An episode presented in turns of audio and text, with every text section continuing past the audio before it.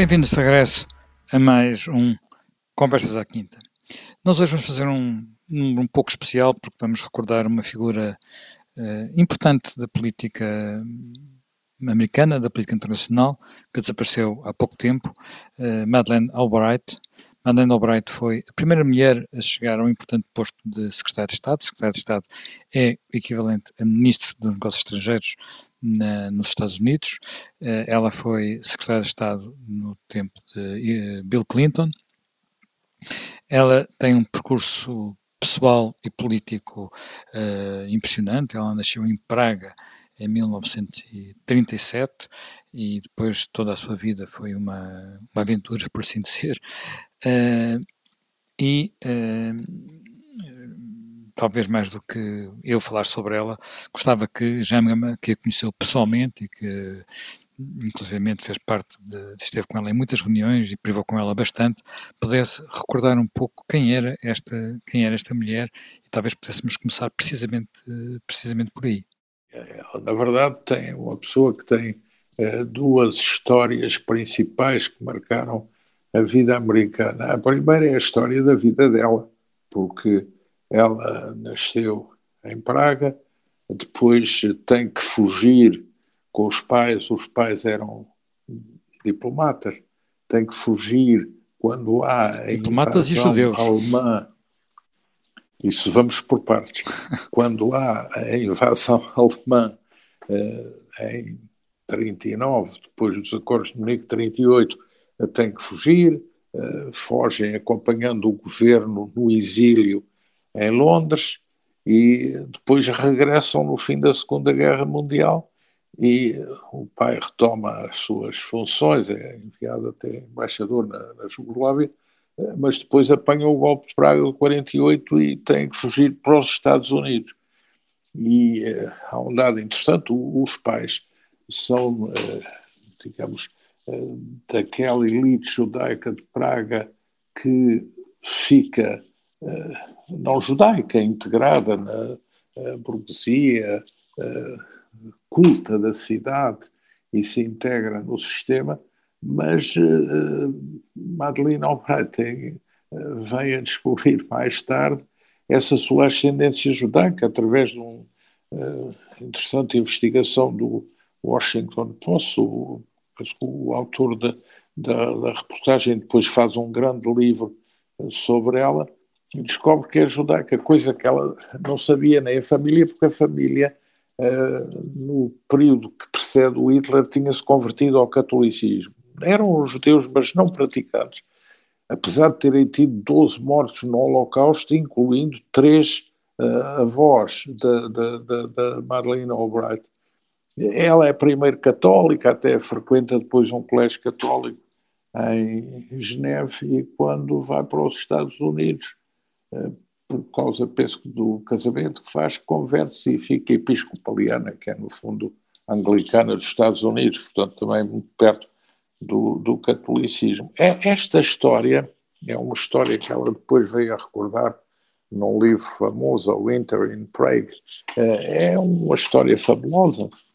O próprio presidente Václav Havel, é, como ela nunca poderia ser presidente dos Estados Unidos, porque não era americana de origem, o presidente Václav Havel desafia para ser sua assessora como presidente da, da, República Checa, mas ela recusa. Portanto, há aqui toda esta história que mete uh, a questão da Europa na Segunda Guerra Mundial, o advento do nazismo e depois uh, na chegada das tropas soviéticas e no golpe comunista de Praga em 48, a migração para os Estados Unidos, a inserção nos Estados Unidos. O pai vai ser professor em Denver, professor de Relações Internacionais, Uh, e ela frequenta depois o circuito académico até fazer a sua carreira profissional como analista de relações internacionais e depois como professor e ter desempenhado cargos governativos vários. Portanto, esta primeira história é uma grande história,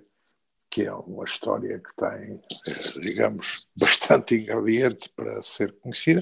E a segunda história eh, é a história que ela também valoriza é a história de ser a primeira mulher que foi secretária de Estado, que foi ministra dos Negócios Estrangeiros, nos Estados Unidos, o que é também uma coisa bastante relevante na vida americana. A senhora Clinton não foi presidente dos Estados Unidos, ainda não tem uma mulher e presidente dos Estados Unidos, e portanto ter Madam the Secretary, eh, que ela depois valoriza, há um livro eh, muito interessante sobre isso, e há um filme, portanto, isso também faz parte da mitologia e da saga americana e entrou uh, para fora da, da, cultura erudita, penetrando a cultura popular. Portanto, é, é estas duas histórias preenchem uma vida e deram-lhe imenso relevo, para além depois do protagonismo uh, como secretário de Estado propriamente dito.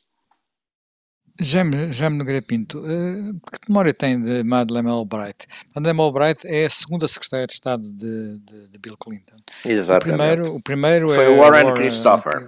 Warren, Warren Cross, Christopher. Christopher. Warren Exatamente. Christopher era uma figura muitíssimo mais apagada, apagada do, que, do que viria a ser Madeleine Sim, Albright. Era, era, um, era um, um advogado do Partido Democrático, do Establishment Democrático, e, portanto, era um homem que estava ali mais, talvez, por recompensa dos seus, dos seus uh, serviços, digamos, políticos uh, ao Partido Democrático, era um advogado importante e mais isso. Ela, de facto, teve primeiro aquela tribuna das Nações Unidas, não é?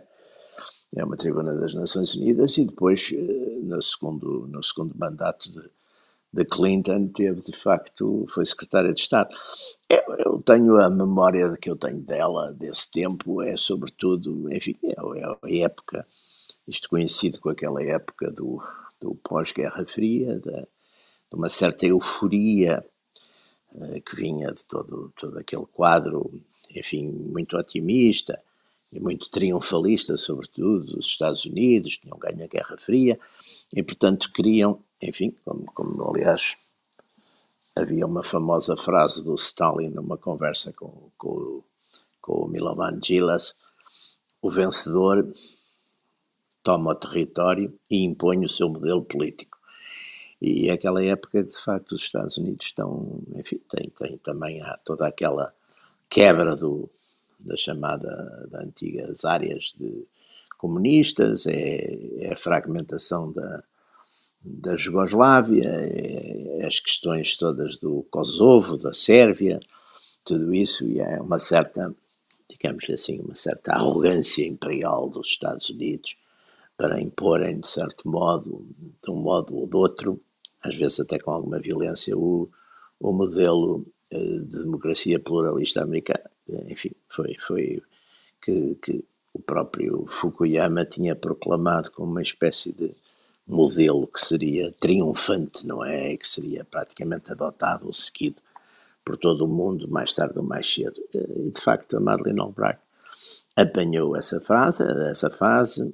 Ela era uma pessoa bastante determinada e voluntariosa e, e enfim, com, e agora ela tinha, digamos, um, um antecedente mais académico, digamos, é uma pessoa que vai mais para onde vai é um bocadinho como o Kissinger, quer dizer, é um bocadinho como o Brzezinski, que também eram, curiosamente, também eram ambos, ambos eram imigrantes, ou imigrantes, não é?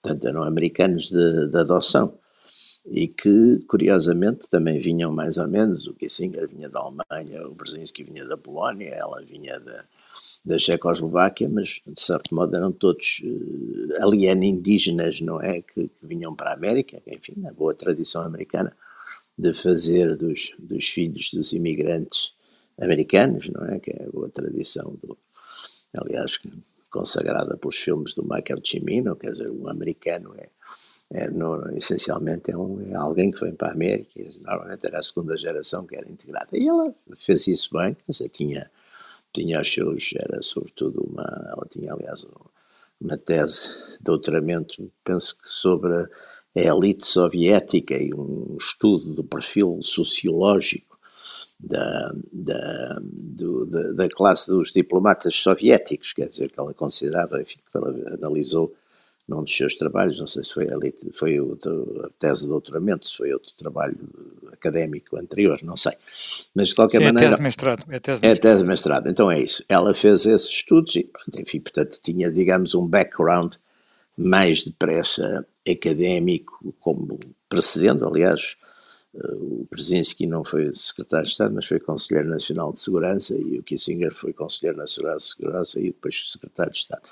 Portanto, é, uma carreira, faz algum sentido que sejam, digamos, esses, esses imigrados de uma certa elite intelectual, faz, um certo faz algum sentido que venham a ser, digamos, muitas vezes depois tenham esse, esse tipo de acesso, não é? Na, que seria, penso eu, que noutros países seria talvez muito pouco possível ou provável, mas que nos Estados Unidos é possível, e ela foi de facto, enfim, teve, teve, teve esse protagonismo todo, e era uma pessoa, para além disso, com, com características, com perfil, enfim, falava, falava alto e falava forte, e, e, e, tinha um perfil, chamamos assim, um bocadinho perfil autoritário, que o que foi, o que funcionou nessas, nessa época, enfim, com Já também era... Já Gama, acha que este, esta definição é mais adequada, perfil autoritário, ou, ou, ou, um perfil mais de alguém que tinha uma fortíssima convicção numa época em que há uh, também a convicção, estamos a falar de um período em que um período de, em que o mundo se pensa que é unipolar, em que há apenas uma superpotência, em que não aconteceu ainda o 11 de setembro, uh, em que os Estados Unidos uh, são de alguma forma o polícia do mundo e onde há uh, a percepção de que as democracias vão ser um presentes por todo lado. E há, é apenas uma questão de, de, ir pondo ordem onde ela for de, onde ela for onde for necessário. E que ela era de alguma forma militante desta desta visão. Eu estou a simplificar como é óbvio não é? Eu não, não, não tenho bem essa percepção. Isto é, eu percebo que isso se diga mas não tenho bem essa percepção, porque, na verdade, uh, os americanos são claro. isso, eles também são os americanos, como todos nós somos o que somos, fruto do contexto. E a América é isso. Uh, o Kissinger, uh, o, o, o Brzezinski, de certa maneira ela que é uma discípula do Brzezinski, são no fundo europeus que migram para a América fruto das crises europeias. O Kissinger é obsessionado com a questão alemã, com a questão do Império Austríaco, do Império Austro-Húngaro, com o equilíbrio europeu, todas as suas teses dele sobre o Metternich, sobre uh, o Versalhes, uh, enfim, tudo isso e a Conferência de Viena, tudo isso uh, faz parte dessa matriz de pensamento. O Brzezinski se fosse hoje, ele, ele era ucraniano, porque o sítio onde ele nasceu acabou por estar hoje na Ucrânia. É descendente de uma família da alta aristocracia católica da Polónia e da Ucrânia, por deslocalização depois da cidade onde ele nasceu, para, para onde eles nasceram, para, para a Ucrânia, é obsessionado com a questão da Polónia, com a questão da divisão da Polónia as várias divisões e partilhas da Polónia, portanto, com os problemas da Europa Central. Madeleine Albright é mais a, a, a checa, é, é, um, é, uma versão mais soft, não é tão, tão uh, dramática como a versão polaca. A mulher do Brzezinski era checa, daí haver uma relação grande.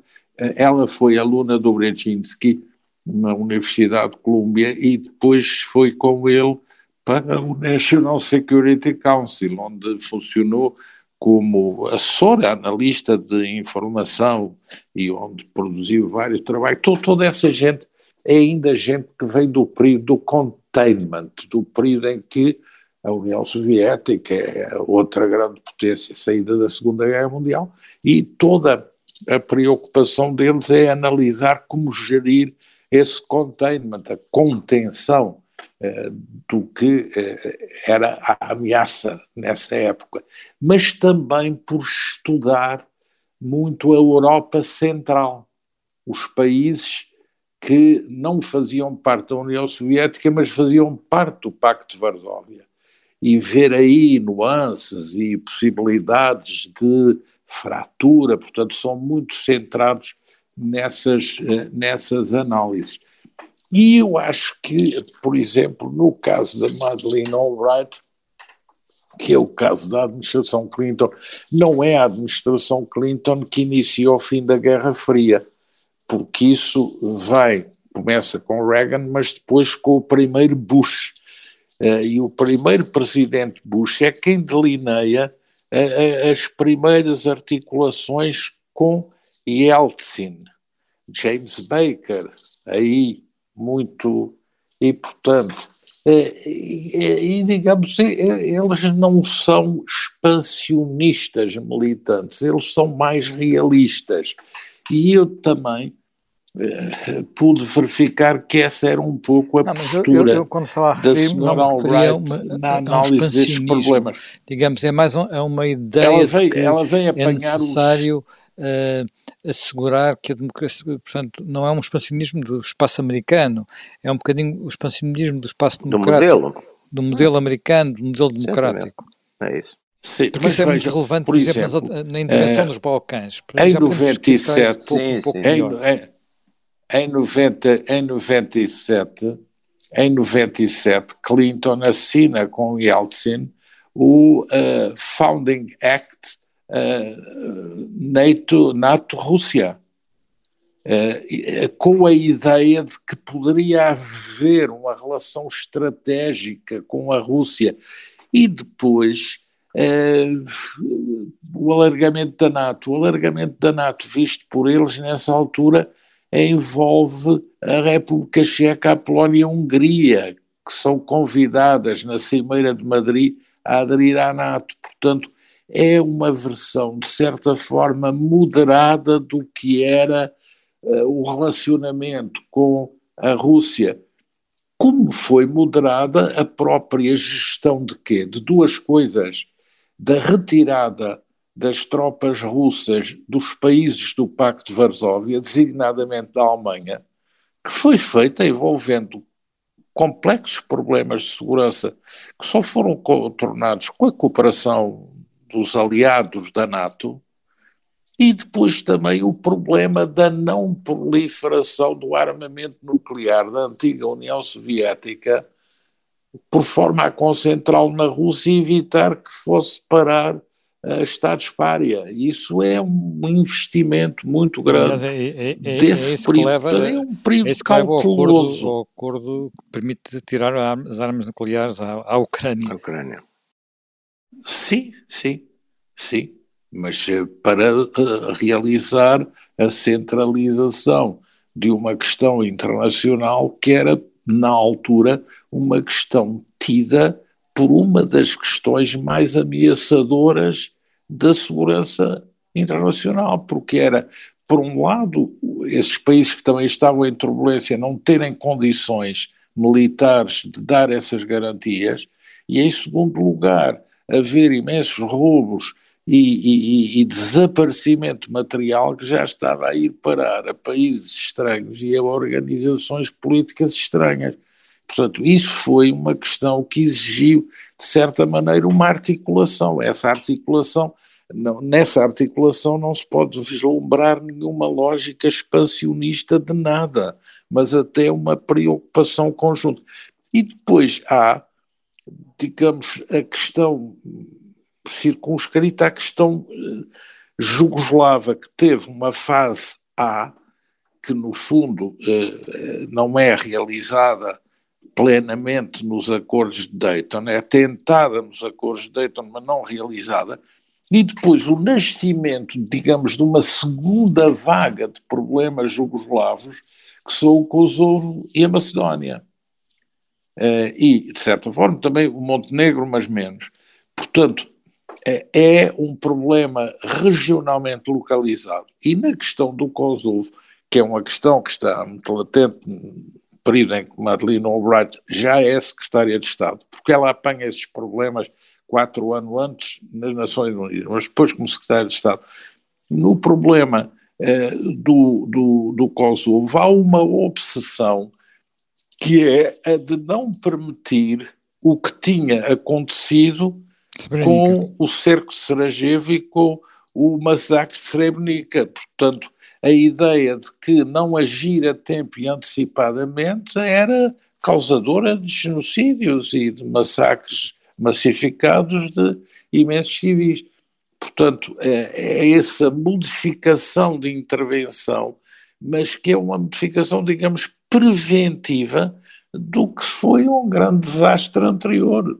E, portanto, é um corretivo que eh, se julga que é interessante eh, que seja aplicado para evitar um mal maior. Portanto, é, é essa ligeira adaptação. Mas, eh, digamos, se se vir em relação ao resto do mundo, a relação é uma relação cautelosa. Em África é cautelosa, na América Latina é cautelosa, na Ásia ainda já, já, já, um nós vamos ter que interromper agora tentativa de harmonia com a China, até, um até de relação com a Coreia do Norte, que é tentada, portanto há, há uma gestão prudente, não há uma gestão eh, digamos, norteada para um ideal de domínio. Bem, regressamos já uh, dentro de alguns minutos.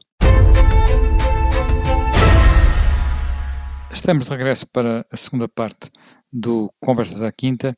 Eh, este, este, período, este período, precisamente, eh, o período final da, da, da administração Clinton, é eh, o período onde começam a haver mais tensões entre a Rússia, a Rússia e os Estados Unidos. É aquela altura em que o ministro russo, que a caminho dos Estados Unidos, manda o avião voltar para trás. Esse episódio famoso, precisamente por causa da intervenção no Kosovo. Já me Pinto, de alguma forma isto era evitável ou era inevitável depois das tensões que se tinham criado uh, em regiões precisamente como, como, uh, como a Jugoslávia, onde o comportamento de alguns agentes locais tinha tornado a situação uh, insustentável? Bom, é sempre difícil, quer dizer, vamos ver, não há dúvida que a gente tem que analisar. eu lembro-me uma vez num aqui com, até com o embaixador ucraniano que aqui esteve e que, portanto, uh, com que me dei bastante bem, lembra-me que, portanto, aqui no princípios talvez de, talvez há 20 anos, 15 anos, talvez, 15, 20 anos, talvez. Uh, lembro-me que uma vez, exatamente falando sobre essa questão, porque no fundo ele, enfim, tinha sido, tinha sido eh, tinha iniciado a sua vida e até tinha estado em Angola e depois em Moçambique, ligado mais ou menos aos serviços de inteligência uh, então soviéticos, não é?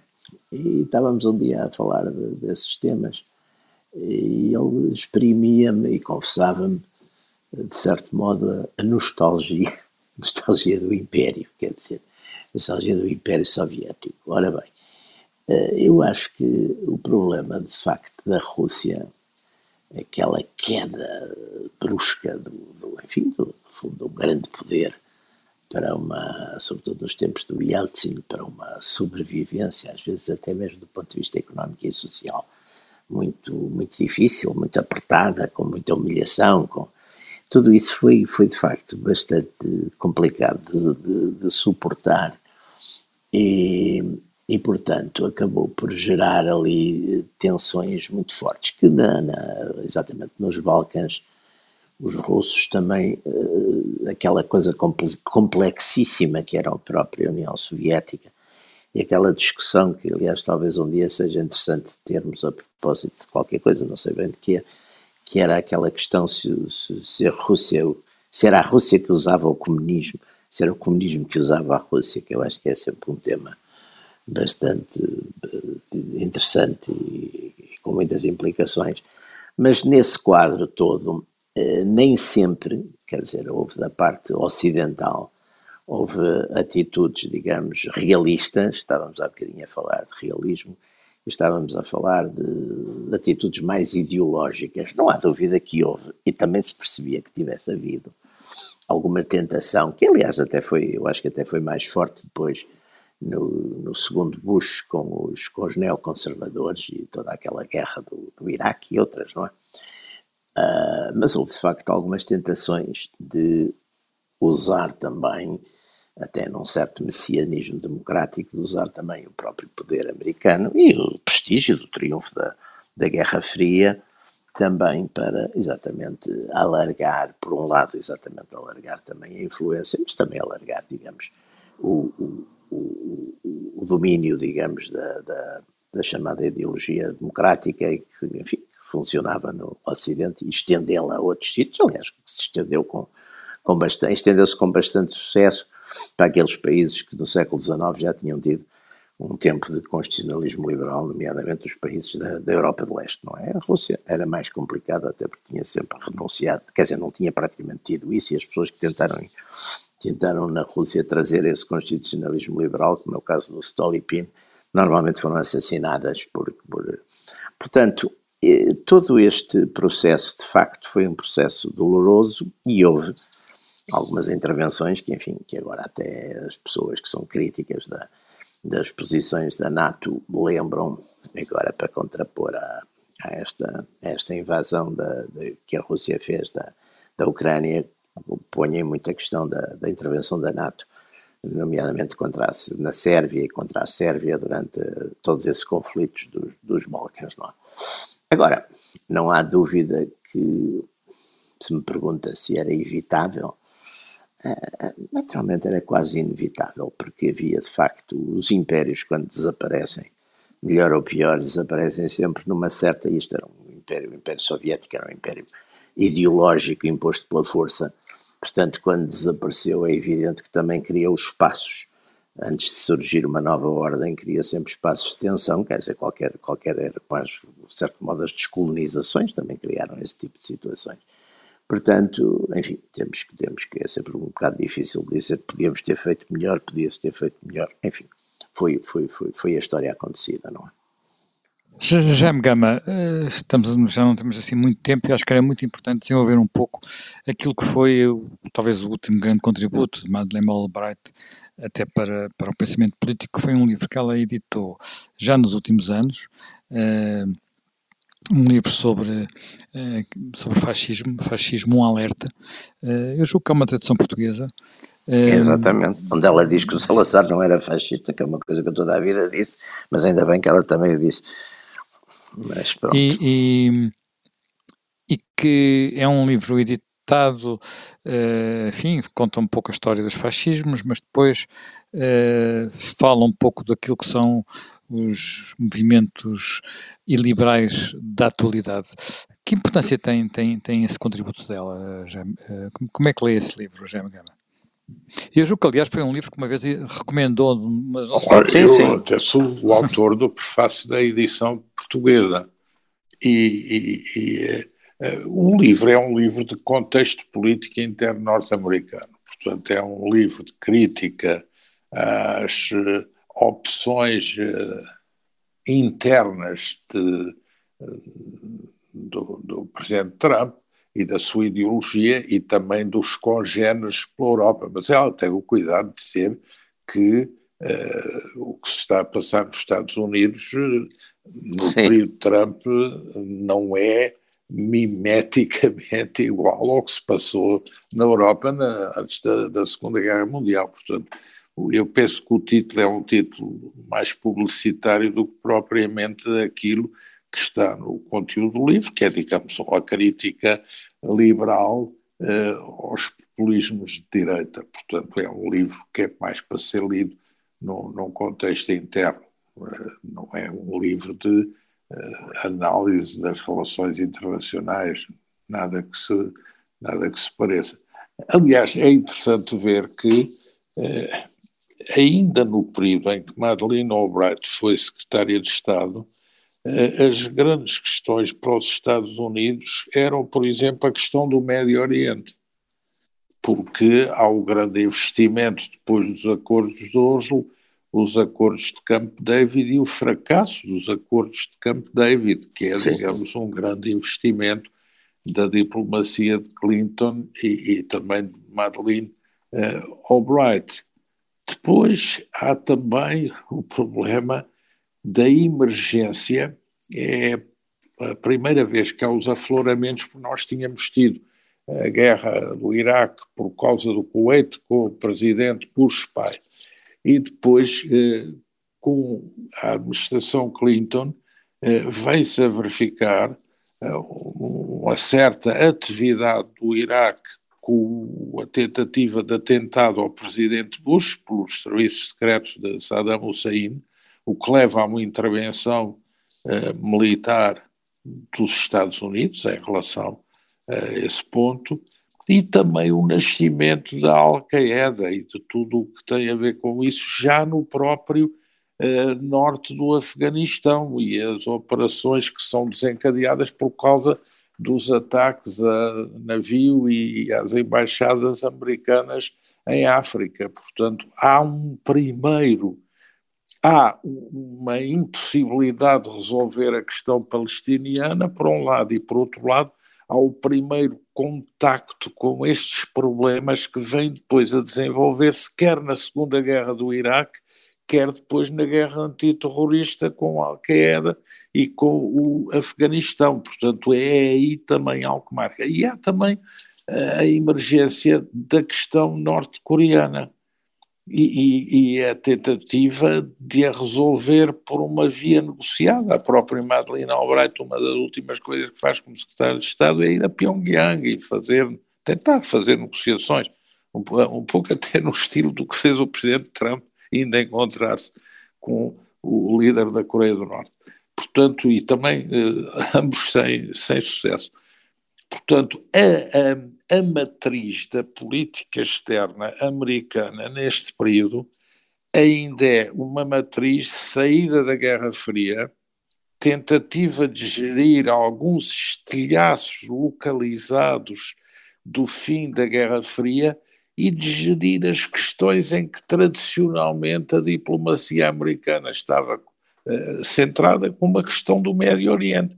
E aí, como correlato, as questões ainda remanescentes do Iraque e a questão do nascimento do terrorismo islâmico uh, mais espalhado e a questão do Afeganistão. Portanto, é, é, um período que tem essas eh, características. Não é um período ainda de confrontação global plena. É um período em que as várias tensões vão progredindo, cada uma à sua maneira.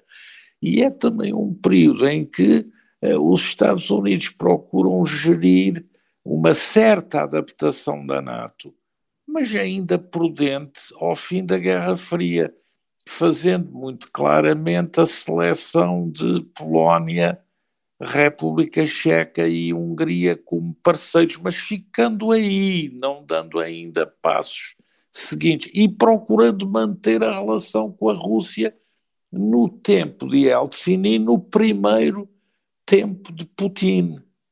Portanto, há aí ainda, eh, digamos, essas pontes estabelecidas. Portanto, a situação depois evolui eh, bastante para a frente. É? E já é uma situação bastante diferente. Portanto, se se quiser contextualizar Madeleine Albright, ela faz parte dessa época não faz parte do mundo que veio a seguir. Para si, eh, Jaime Nogueira Pinto, o mundo que veio a seguir é um mundo mais, bastante mais complicado e que ela eh, não, de alguma forma, ela e a administração americana não conseguiu eh, prever. Sim, não é muito difícil prever, porque é um mundo, por definição, primeiro há um interregno, que eu julgo que esse interregno, esse longo interregno, que no fundo foi entre exatamente o fim da Guerra Fria e, e olha, e talvez agora, talvez, e quer dizer, e a seguir foi, foi as, o ataque às Torres Gêmeas, não é? Isso, apesar de tudo, marcou, porque marcou o fim daquela primeira ideia de que, pronto, tínhamos entrado, de certo modo, não havia propriamente inimigo, os Estados Unidos eram, havia um, eram um mundo, chamemos assim, unipolar. A seguir há uma multipolaridade que, enfim, que nós estamos a assistir a ela, e agora, com este com esta invasão russa da Ucrânia e com todo, enfim, com esta nova conflitualidade a partir de uma guerra convencional no, naquilo que a gente, enfim, chama o Euromundo, não é? Embora na, na chamada Europa Oriental. A partir desse, dessa coisa, estamos de facto num novo, talvez a iniciar um novo ciclo em que, em que vamos ver como é que fica, quer dizer, se fica um mundo mais um mundo multipolar de tendência bipolar com a China de um lado e os Estados Unidos do outro, se fica um mundo mesmo multipolar em que as potências chamadas médias altas vão ter quase um estatuto semelhante uh, às grandes antigas, quer dizer, vamos, vamos, vamos, penso que é sempre muito difícil. Aliás, valia a pena fazer um tratado sobre as profecias não cumpridas, digamos, destas, destes grandes ensaios sobre o que é que vai acontecer e praticamente, normalmente não acertam, não é? Já me Gama, para terminar, estamos mesmo no fim, uh, a, título, a nível pessoal, como é que, que memória guarda dela? Mas eu sei que conviveram várias vezes, como é que ela era a título... Uh... Olha, ela veio, veio três vezes a Portugal nesse período, e também eh, já conhecia do tempo das Nações Unidas e depois de desempenhar funções, mantive vários contactos com, com ela, porque ela organizou no Aspen Instituto um clube dos uh, ministros dos negócios estrangeiros do, do, tempo em que ela foi secretária de Estado, incluindo o ministro Ivanov da Rússia, com quem estivemos há pouco tempo uh, em Viena. e, portanto, ela mantinha esses contactos e ela não era, ela não é uma pessoa que venha, tenha vindo para a política internacional do campo de uma excessiva formação histórica, porque ela nem de uma excessiva formação, por exemplo, com base em dados militares, porque ela vem do típico eh, campo das international relations eh, e depois National Security Council, ela conseguiu candidatos democratas como uh, Mondale, Dukakis, foi assessora do senador Musk e depois passa para uh, o campo Clinton. Uh, mas é ela e, e, desenvolve a sua vida académica basicamente a partir de uma certa altura em Georgetown. Uh, mas ela é, sobretudo, ela era prudente, ela era eh, mitigadamente idealista, porque ela era, sobretudo, a gestora da reação americana. Uh, nunca me pareceu que ela tivesse um plano global. Era alguém que se empenhava na gestão de um campo específico para salvaguardar o interesse dos Estados Unidos, uh, mas dando passos seguros, sem procurar criar ondas de choque, sem procurar estimular antagonismos, portanto, uma gestão prudente, com aquelas características que têm os americanos, sobretudo os americanos vindos da Europa Central, olhar para a Rússia sempre com uma uh, certa suspeição, olhar também para a União Europeia com outro tipo de suspeição, uh, não olhar muito para a América Latina nem África olhar para a China eh, e concentrar no Médio Oriente muito a sua atenção, porque isso dominou a imensa política norte-americana. Portanto, é aquele modelo que ali está no State Department, no Department of Defense e no National Security Council, que se manteve por muitos anos com coesão, com professores, mantendo doutrina, e, e que também hoje me parece um pouco já volatilizado por eh, outras maneiras de conceber a intervenção internacional.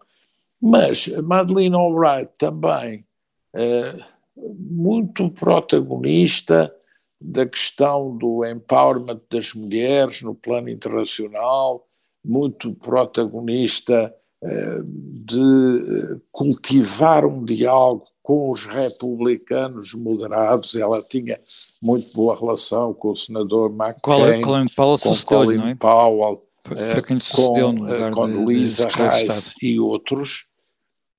Sim, sim. E antes disso há um ponto em que Powell também, como chefe de Estado-Maior, eh, é ainda chefe de Estado-Maior na primeira presidência Clinton. Portanto, há ali uma relação boa e, e, e quando Luísa Reis foi aluna do pai de Madeleine Albright, uma aluna brilhante e mantinham uma boa relação. Portanto, há ali, e até com o presidente Bush pai, e até com o presidente Bush filho mais à frente, e com todo esse grupo. Na administração Clinton, o secretário da Defesa era um senador republicano, Cohen, e portanto eh, há ali um campo de equilíbrio muito Washington-based, que, digamos, é, é um círculo de relações que, no fundo, ajuda a dar alguma estabilidade aos Estados Unidos nas épocas mais turbulentas. Okay. Isso Bem, tem também nós um chegamos ao fim de mais um Conversas à Quinta, desta vez recordando a figura de, da primeira secretária de Estado uh, mulher dos Estados Unidos, depois dela já tivemos outra, Hillary Clinton, duas figuras muito fortes, muito marcantes. Uh, Mandela Albright morreu uh, este mês de março de 2022, tinha 84 anos, morreu com um cancro, deixou um legado importante, teve uma vida sem dúvida marcante, nasceu na Checoslováquia, viveu em Londres, depois voltou à Checoslováquia e a seguir teve que ir com a família para os Estados Unidos, onde acabou por se tornar uma americana de adoção e de corpo inteiro. Uh, para a semana teremos uh, novo tema em mais um Conversas à Quinta.